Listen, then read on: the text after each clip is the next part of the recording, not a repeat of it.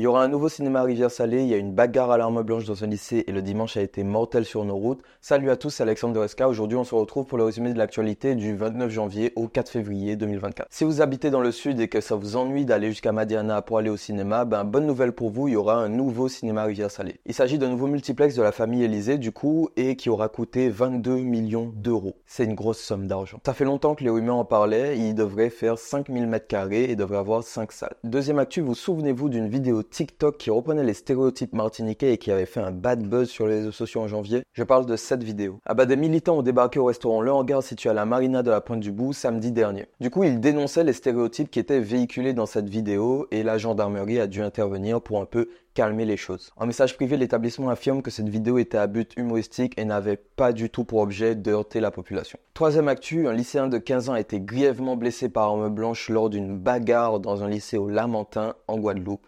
vendredi dernier. Ça s'est passé durant la pause de 10 heures. Un autre adolescent de 17 ans, du coup, a été pris en charge aussi, mais plus légèrement blessé. L'auteur des faits aurait pris la fuite, mais nous n'avons pas encore plus d'informations depuis vendredi dernier. Quatrième actu, très courte, l'Assemblée nationale a adopté le projet de loi qui consiste à rendre constitutionnel le droit à l'IVG. Cinquième actu, lors du meeting Metz Bosel Atlor, la martiniquaise Alex Deo a explosé son record personnel. Alors qu'elle faisait du 54 secondes 21 sur de 400 mètres indoor, elle est passée à 53-29. Bravo Sixième et dernière actu bien maussade, le dimanche a été très meurtrier sur les routes des Antilles. Vers 1h du matin à Sainte-Thérèse, deux deux roues motorisés se sont entrechoqués sur la voie du TCSP.